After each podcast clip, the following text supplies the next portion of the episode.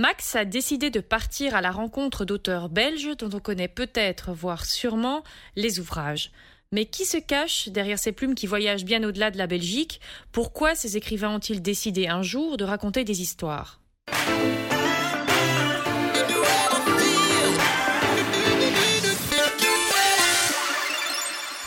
Maureen Dor, qu'on a d'abord connue animatrice télé, devenue éditrice de livres pour enfants, nous raconte son histoire et celle de son premier roman Pour les grands, concert au réfectoire à 16h30.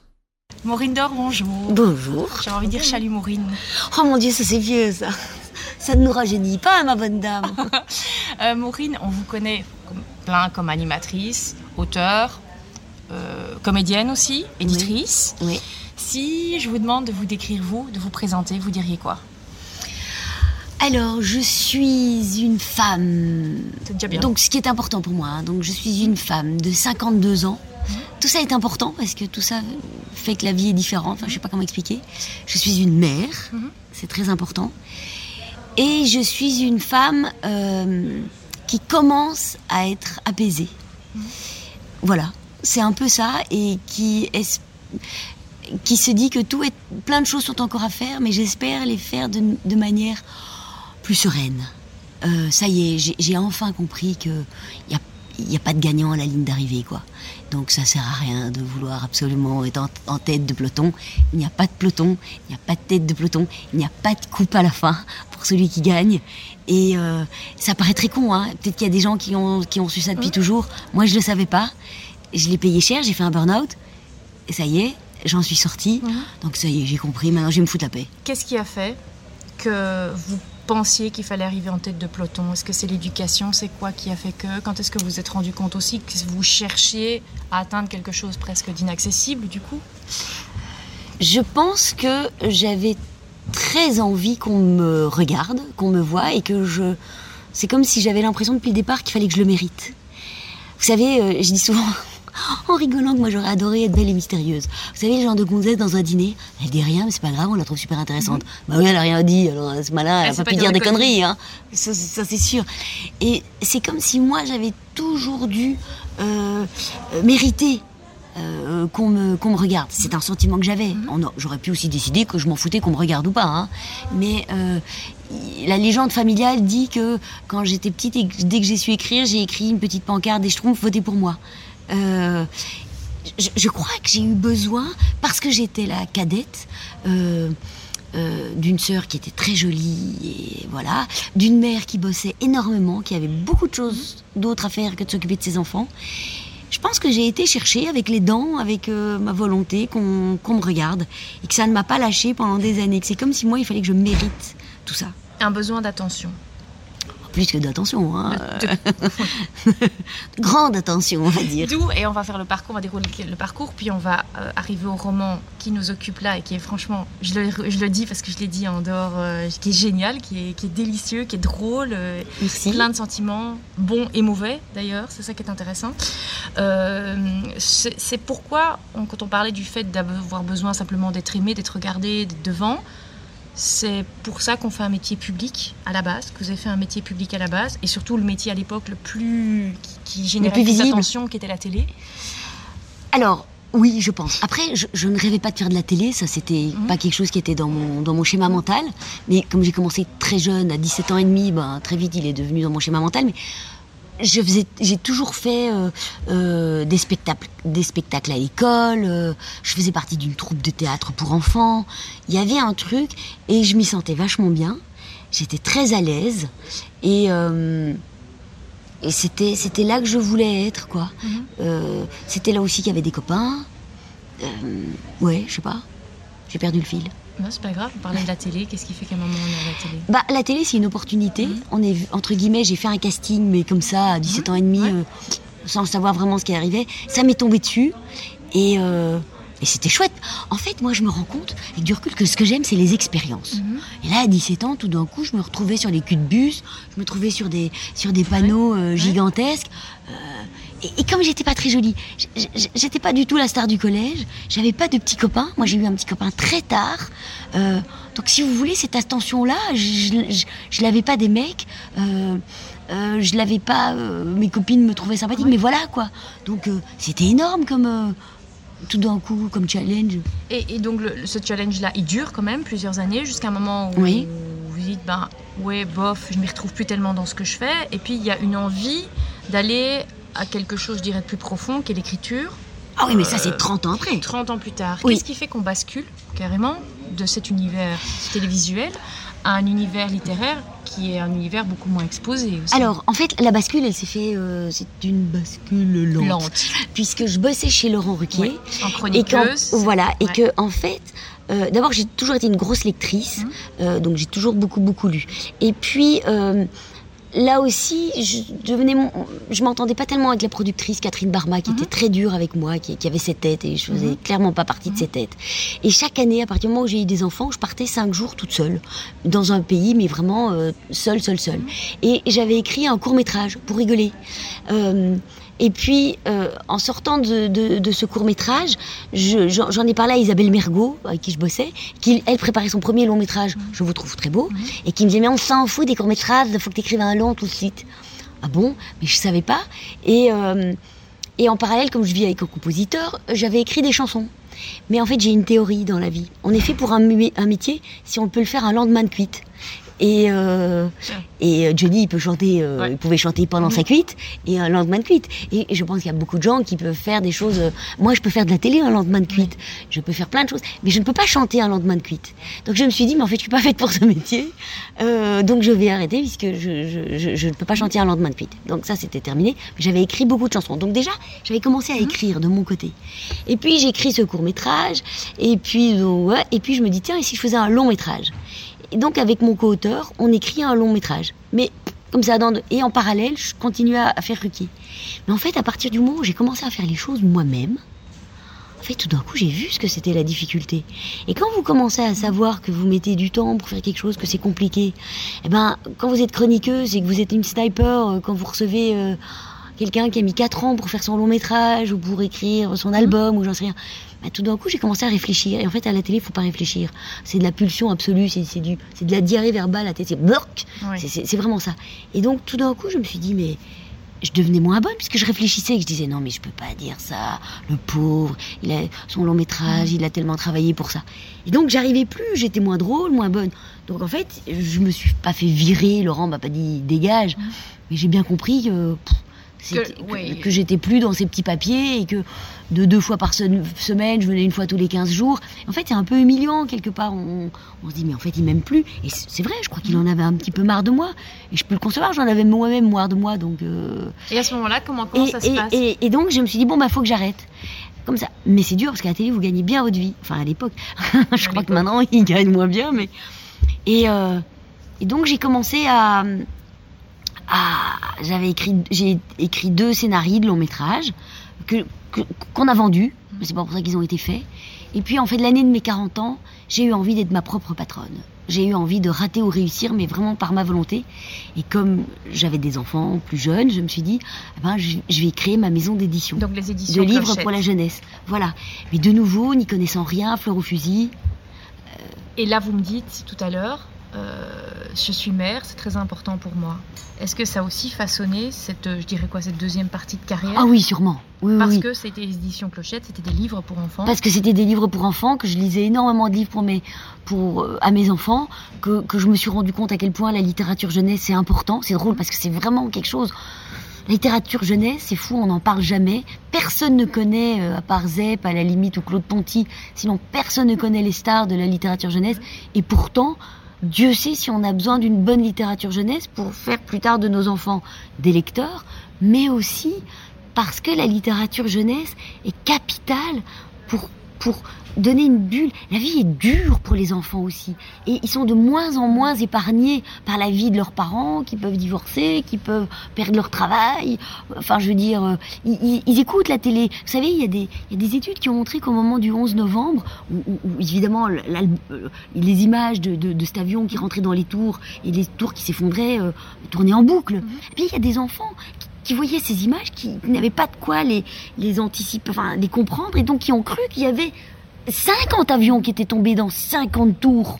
Donc vous voyez, donc moi je pense vraiment que la littérature jeunesse est capitale pour la santé mentale de nos enfants. Vraiment. Et c'est pour ça que je me suis lancée là-dedans. Maintenant c'est très compliqué.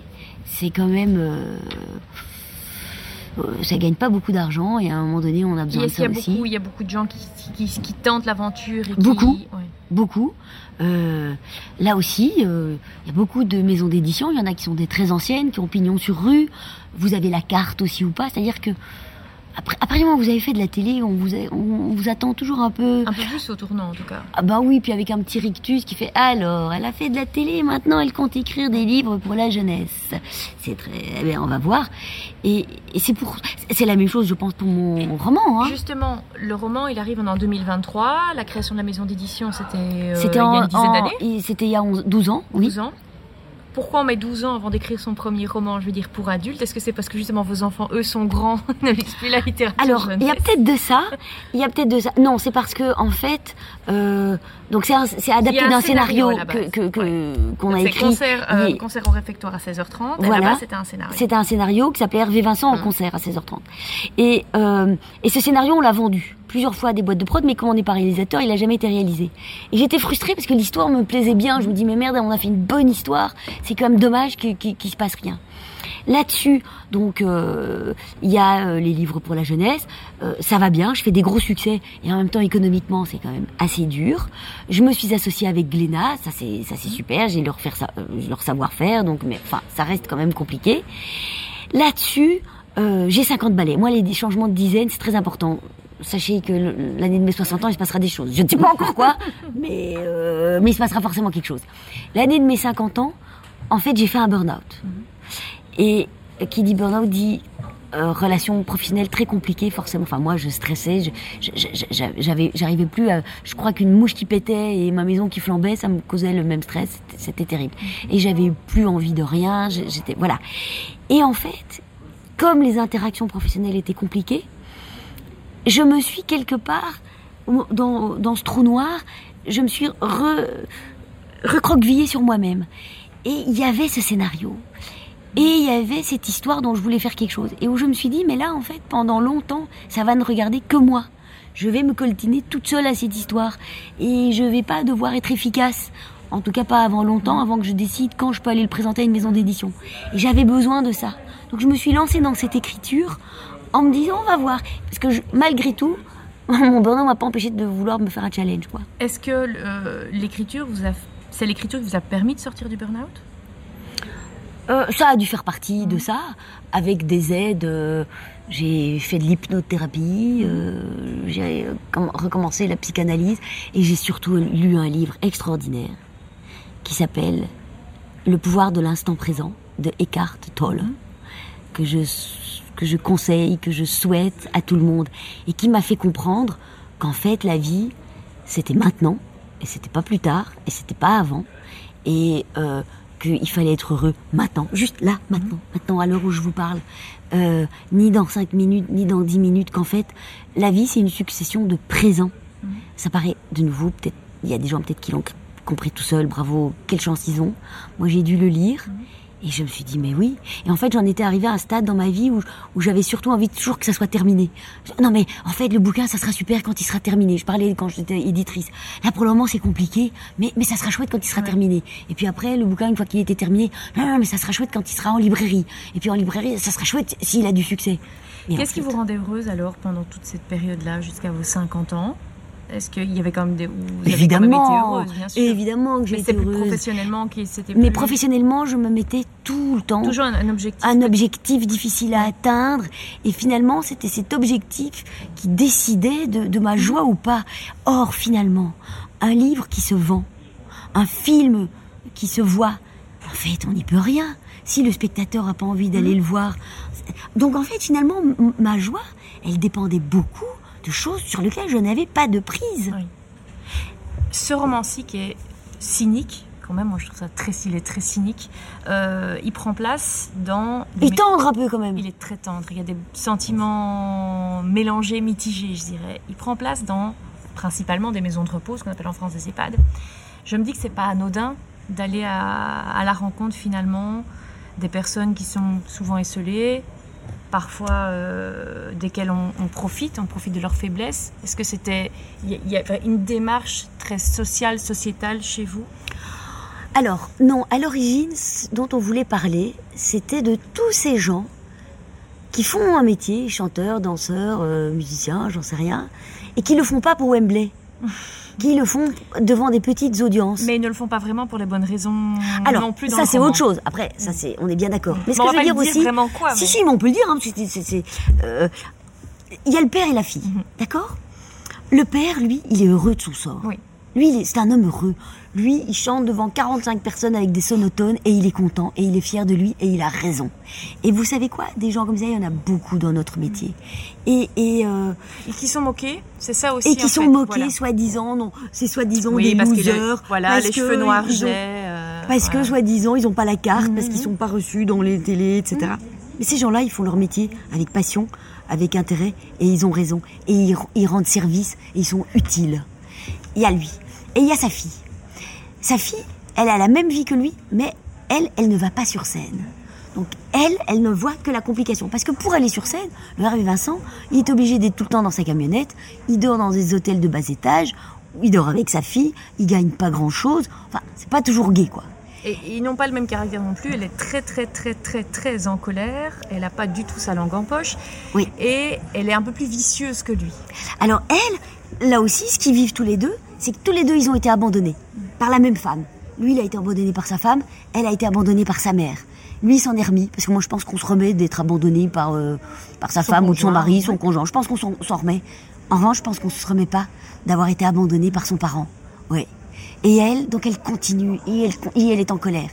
Et, lui, il ne comprend pas pourquoi, puisqu'il dit, mais en fait, moi, il l'a mise dans un très bon pensionnat, parce qu'il savait pas quoi faire d'elle, quand même, à 10 ans. Il dit, tu peux pas m'en vouloir. Il dit, mais enfin, tu m'as autant abandonné qu'elle, presque. Il dit, bah non, moi je t'ai mis euh, dans le pensionnat. Il dit, mais quoi qu'il arrive, j'ai pas eu ton regard. Donc en fait, cette fille s'est rendue compte qu'elle ne pourrait avoir le regard de personne si à un moment donné, elle n'avait pas le regard de son père. Celui de sa mère, elle a quasi abandonné. Celui de son père, elle en avait besoin. Donc elle est retournée pour ça. Maintenant, elle a envie d'argent. Elle a envie d'une revanche dans la vie, très forte. Donc elle, elle a trouvé un moyen de se faire coucher sur les testaments des vieux via lui. C'est ça, c'est ça, voilà. Ah mais c'est ça, hein. mais on le dit assez vite. Hein. On le dit assez vite. Donc, euh, euh, et ils organisent une tombola.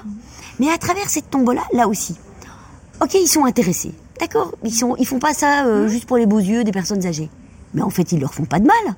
Les seules personnes à qui ils font du mal, à la limite, c'est aux héritiers. Exactement. Puisque leur but, c'est de se faire coucher sur les testaments à la place. Soyez gentils avec vos enfants, c'est eux qui choisiront votre maison de repos. Exactement. Et allez les voir. Mmh. Mais de la même façon, que peut-être que certaines personnes âgées sont seules dans leurs EHPAD parce qu'ils ont été d'horribles parents. C'est ça aussi.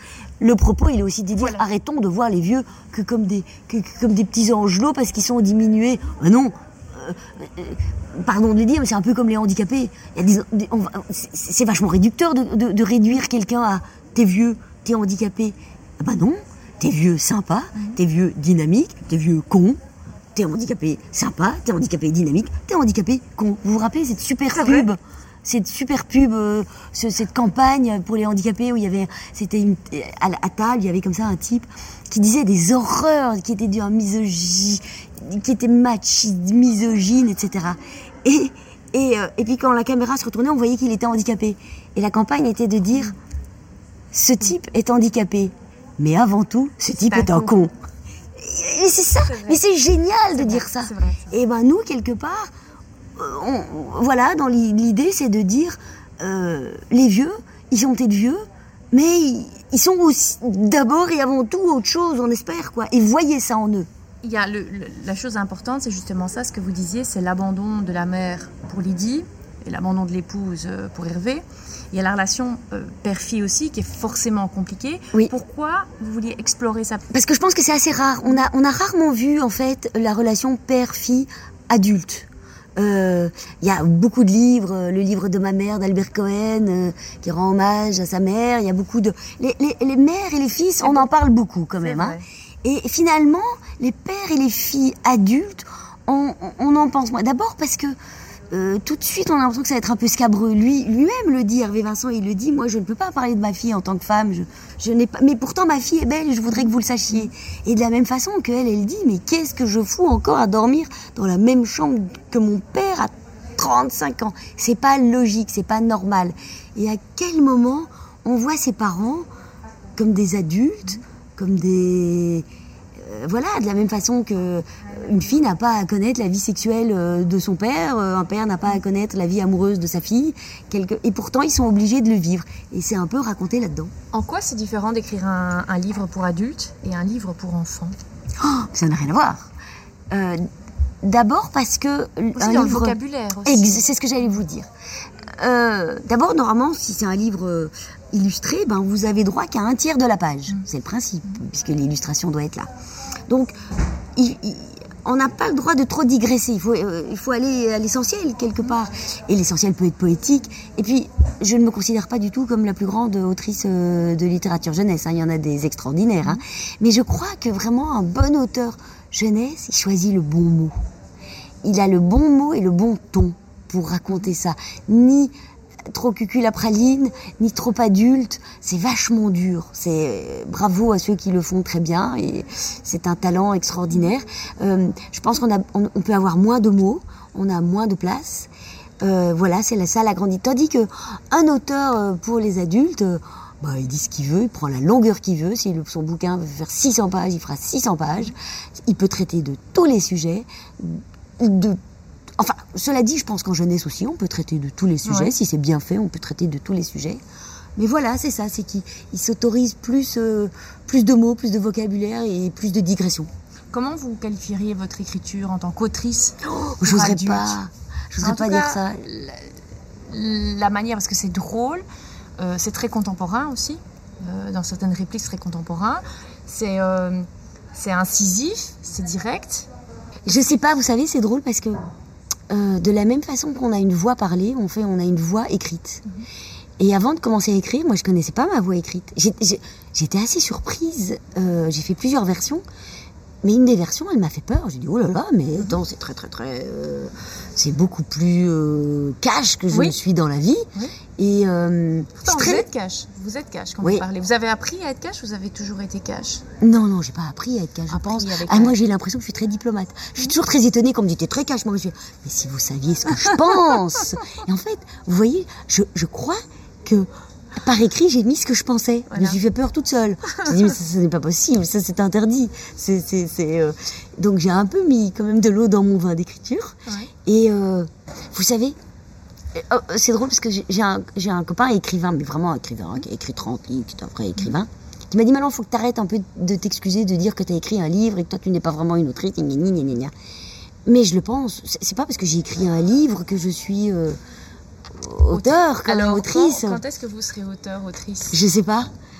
Euh, Au bout de combien? je sais pas, mais c'est toujours comme ça. Vous savez, pendant des années, moi, je, je suis un peu lente à, à me voir moi-même Mhm. comme un truc. euh, être maman, je me suis pas tout de suite dit que j'étais C'est maman. au bout du euh, troisième. hein. enfant. non, ça quand même heureusement, parce que sinon je ne serais toujours pas. Mais euh, j'ai, vous savez quoi, j'ai fait. C'est- C'est juste ça? j'ai écrit, j'ai écrit, j'ai écrit, j'ai travaillé, j'ai beau, j'ai jamais autant travaillé de ma vie Pour ce roman pour ce roman. Ouais. J'ai lu, j'ai relu, j'ai fait des versions, j'ai, j'ai, j'ai. euh, vous savez, entre Belges, comment dire, j'ai fait mon petit possible. C'est vrai, c'est vrai, mais est-ce que, est-ce que il y a une suite déjà qui est envisagée, pas une suite du roman, mais il y a, il y a, j'irai la main à la pâte. qui est Oui, je crois. Oui, quand même. C'est assez génial. Mm. Maintenant, euh, pff, si j'en vends trois, euh, je suis pas sûre, c'est compliqué quand même. À un moment donné. On a dit pas d'objectif. Ouais. Vous avez dit. Ok, c'est vrai, c'est vrai. avez dit. Ah oui, c'est vrai, vous avez bien fait. Mais quand même pas de. Bon, alors on va dire pas de gros objectifs. non, mais c'est pas ça. C'est que. Euh, euh, oui, oui, oui, oui, c'est vrai, c'est vrai, pas d'objectif. Vous parliez de la voix écrite. Euh, on ne connaît pas sa voix écrite quand on n'a pas écrit. Votre voix parlée, quand la première fois que vous l'avez entendue, ou entendue via la télé ou via la radio, vous en avez parlé de quoi? Vous pensez quoi de votre voix? Ah, très long-. Qui est très particulière. Mm. euh, C'est pour ça que je pose Et, la question. et ce qui est terrible, alors que- qu'elle soit très particulière, je m'en suis rendu compte parce que très souvent on me disait, je vous ai reco- souvent on me dit, je vous ai reconnu à la voix. Ça, ça me vexe. Je dis, quand c'est pas à mon physique, merde alors. Et c'est vraiment la voix. Mais ce qui est drôle, c'est que quand j'avais 17 ans, c'est Claude Delacroix, donc qui travaillait à Radio 21, qui était vraiment la star de Radio 21, qui m'avait dit, alors toi, t'as une voix de canard, tu feras jamais de radio. Donc, en fait, moi j'ai eu beaucoup de gens, et en Belgique, qui m'ont un peu tapé sur la tête comme ça. Pour... Les, les Belges, ils sont quand même très très forts pour, pour vous faire comprendre qu'il faut pas péter plus haut que son cul, qu'il faut pas croire quand même. Donc déjà, la voix parlée, j'avais l'impression que... que... En fait, elle m'a pas mal desservi, cette C'est ce que j'allais dire, que ça vous diminuait. Oui. Mhm. Et et longtemps, quand je faisais de la radio chez Laurent Ruquier, quand je disais quelque chose, que je donnais une info, eh ben, si la- si l'info était un peu particulière, on se foutait de ma On gueule. vous prenait pas au sérieux. On me prenait pas au sérieux. Et il fallait que parfois Christine O'Crane disait elle a raison la petite. Euh, la petite elle avait 32 ans euh, ça va ou quoi. Euh, donc en fait c'est une voix qui à la fois est très caractéristique mais qui euh, tant mieux voilà au moins elle ressemble à quelque chose. J'ai une signature vocale. Mais je, je pense que euh, elle fait en sorte qu'on ne me prend pas tellement au sérieux. C'est comme ça La télé aujourd'hui, ça représente quoi pour vous? Encore quelque chose ou ça représente juste le passé? un très bon passé, Mhm. euh, mais ça ne représente pas de présent et a priori ça de représente futur. pas de futur non plus. Après, il faut jamais dire Fontaine, je ne boirai pas ton eau. Surtout que je, je, je sais que je suis bonne là-dedans. Oui. Je suis faite là-dedans. Est-ce que c'est frustrant Et du que- coup de se dire euh, je suis bonne dans quelque chose Que je ne veux plus Ouais. Euh, ouais, oui. Alors oui, parce que j'ai été élevée dans un milieu judéo-chrétien, donc Mhm. euh, il ne faut pas gâcher son talent. Euh, ça c'est terrible de... Non mais, toutes ces choses-là, j'ai dû m'en défaire, Mhm. parce qu'il y avait quelque part, euh, entre ça et le fait qu'on me disait, mais enfin, tu as un capital de notoriété, dont tu ne fais rien, Mhm. si tu ne fais pas un truc qui te rend célèbre. Et en fait, moi, ça m'a, c'est jamais ça qui m'a nourri. Je m'en fous. Comment dire Je suis hyper contente que vous me receviez, mais, mais euh, je suis contente que vous me receviez pour le livre, Oui. pas pour moi. Moi, je, je, euh, que vous aimiez le livre est, est plus, est, est la chose la plus importante. En fait, euh, c'est plutôt pour ce que je fais Mhm. que, que j'ai envie d'être Que reconnue, pour qui vous êtes. que pour qui, qui je suis, oui. Quand je vous ai demandé de vous décrire en début de, de, de rencontre, vous m'avez dit je suis une femme, c'est très important. Quelque chose qui était important il y a, ça on va retomber dans un sujet vraiment vraiment sérieux, il y a un an et demi, il y a le reportage sur euh, Nicolas Hulot. Oui. Sur un un envoyé spécial. Vous avez écrit un envoyé spécial, vous me corrigez si je me trompe, pour dire que c'était lui qui vous avait agressé euh, des années Oui. auparavant quand vous aviez 18 ans. Et en 2017, vous aviez dit que vous aviez été agressé par un animateur célèbre, mais vous n'aviez pas donné son nom, la parole des femmes. À quel point est-ce que vous avez senti que ça avait euh, eu une importance pour vous, que ça, vous- ça vous avait aidé Parce que vous ne l'aviez en jamais fait, dit, ça- vous dit sans dire le nom, et puis après... Ça ne m'a pas aidé. En fait, j'étais trop âgée. C'était fait. Et puis surtout, la chose qui était très importante pour moi, c'était que euh, j'en ai pas non plus été traumatisée à ce point. Mhm. Mais quand j'ai témoigné, quand j'ai, d'ailleurs, j'ai écrit la lettre. Je voulais pas passer à l'antenne parce Oui. que je voulais pas qu'on se dise une seule seconde que je me faisais de la pub ou que j'en sais rien ou quoi que ce soit. J'ai fait ce témoignage pour témoigner d'un truc qui est pour moi très important et qui est plus important que on s'en fout de Nicolas Hulot, je, je sais pas. Parce que ça, c'est quelque chose dont on ne parle pas assez. Il y a un trou dans la vie des, des jeunes femmes entre 15 et 25 ans qui est un moment charnière dans leur vie. Et, vous, et la plupart des femmes qui se font agresser sexuellement, si vous regardez, elles ont souvent entre 15 et 25 ans. Que, qui fait qu'il y a un malentendu, qui fait qu'elles sont en danger. Soit elles se mettent en danger par naïveté, ce qui m'est arrivé. Je suis montée dans cette chambre parce que pas une seconde, j'ai pu penser que, que cet homme euh, avait un, arrière-pensée. Je n'avais pas l'impression que c'est quelque chose que je générais, puisque moi-même j'en étais loin. J'étais cuculapraline, j'avais 19 ans, autant vous dire que j'ai dépendance, mais voilà. Donc je, je- je me suis mise en danger par naïveté. Ou à l'inverse, certaines jeunes filles, très sexuées, peut-être, vont avoir une sexualité, mais cette sexualité qui va et, et elles vont donner à croire qu'elles s'en qu'elles s'en foutent de leur sexualité, qu'elles sont hyper libres et que franchement tout ça n'a pas d'importance si elles couchent ou si elles couchent pas. Mais en fait c'est pas vrai, c'est pas vrai. Et donc elles vont tomber sur des hommes peut-être à qui elles vont donner cette impression, ce pouvoir sur elles de coucher. Mais après, elles vont tomber des nues si, de, voir que parce qu'elles vont peut-être tomber amoureuses. Et là, l'homme va la regarder en disant bah, euh, non, on n'est pas amoureux. Et, et, entre 15 et 25 ans, c'est très important. Il, il, faut les, il faut les aider ces jeunes filles. Il faut pas les condamner. Si elles disent mais enfin qu'est-ce que tu faisais dans cette chambre? Qu'est-ce que tu faisais dans cette voiture? Pourquoi tu t'es retrouvée dans cette situation? Eh bien, je vous le dis pourquoi. Et parce que parfois les femmes elles-mêmes disent ça, d'autres jeunes femmes en disant, mais enfin, tu as vu comment tu es habillée, et tu as vu la mini-jupe que tu as, et ben, ben c'est normal qu'il t'arrive ça, t'avais qu'à pas aller là-bas, etc., etc. 15, 25 ans. Comment on, comment on remédie à ça alors? C'est quoi? C'est justement en appuyant le, ce genre de témoignage, le vôtre, qui dit, il y a une naïveté. Et s'il y a une hypersexualité, il faut voir ce qu'elle cache, et pas, la et pas la condamner. Et en tout cas, une, jeune femme, une jeune fille qui s'est trouvée dans une situation qui donne l'impression qu'elle l'a cherché, moi je n'y crois pas une seconde. Ce n'est pas vrai. Elle n'a pas cherché. Soit elle a, elle, a, elle a été naïve d'un amour auquel elle a cru, soit d'une image qu'elle ne gérait pas bien. Voilà, c'est ça. Et même actuellement où j'ai l'impression que les jeunes filles sont dix fois mieux dans leur corps que, que je ne l'étais à leur âge, et où on se dit waouh, waouh, waouh, attention les décolletés, eh bien, malgré tout, quand on creuse, au bout du compte, ces jeunes filles, soit elles mettent des décolletés parce qu'elles croient que c'est comme ça qu'elles vont plaire, alors peut-être leur apprendre qu'on peut plaire autrement, et euh, c'est l'éducation. C'est l'éducation, c'est de les entourer, c'est euh, et quoi qu'il arrive, ne pas les condamner. Parce que là, vous rajoutez de la peine à la peine. Or, c'est ce qui peut arriver parfois quand elles vont au commissariat ou quand elles vont euh, des adultes. Euh, voilà, il y a des choses, il y, a des, il y a des mots qui sont interdits. C'est interdit de dire à une jeune fille qui s'est fait agresser, est-ce que tu as vu comment tu étais habillée? C'est interdit. On ne dit plus ça.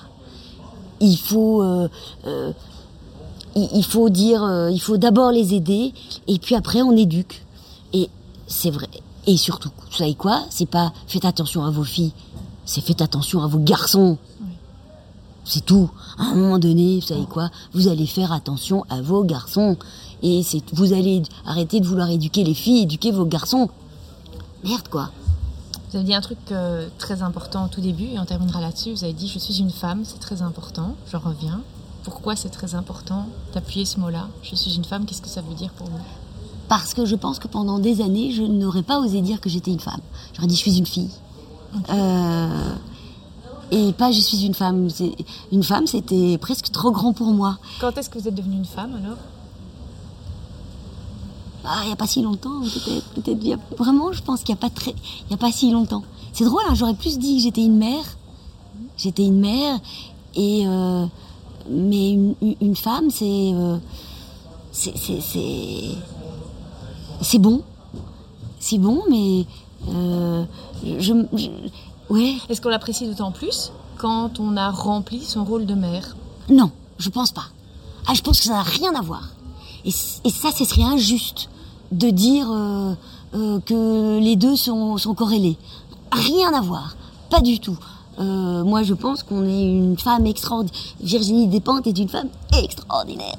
Et, euh, et c'est une femme purée avec un grand F, et pourtant elle n'a ni enfant, et euh, elle n'est pas over sexy peut-être au regard de certains, et qui sont encore des femmes. Enfin, je veux dire, ah non, non, non, ça n'a rien à voir. Et de la même façon qu'il y a des mères qui, qui peut-être ne se veulent pas femmes. En fait, je pense que c'est quelque chose, c'est un regard qu'on porte sur soi. Et euh, je, je, pense que c'est un regard que je n'aurais pas osé porter sur moi pendant des années et que maintenant j'ose. Merci Maureen Dor. Merci à vous.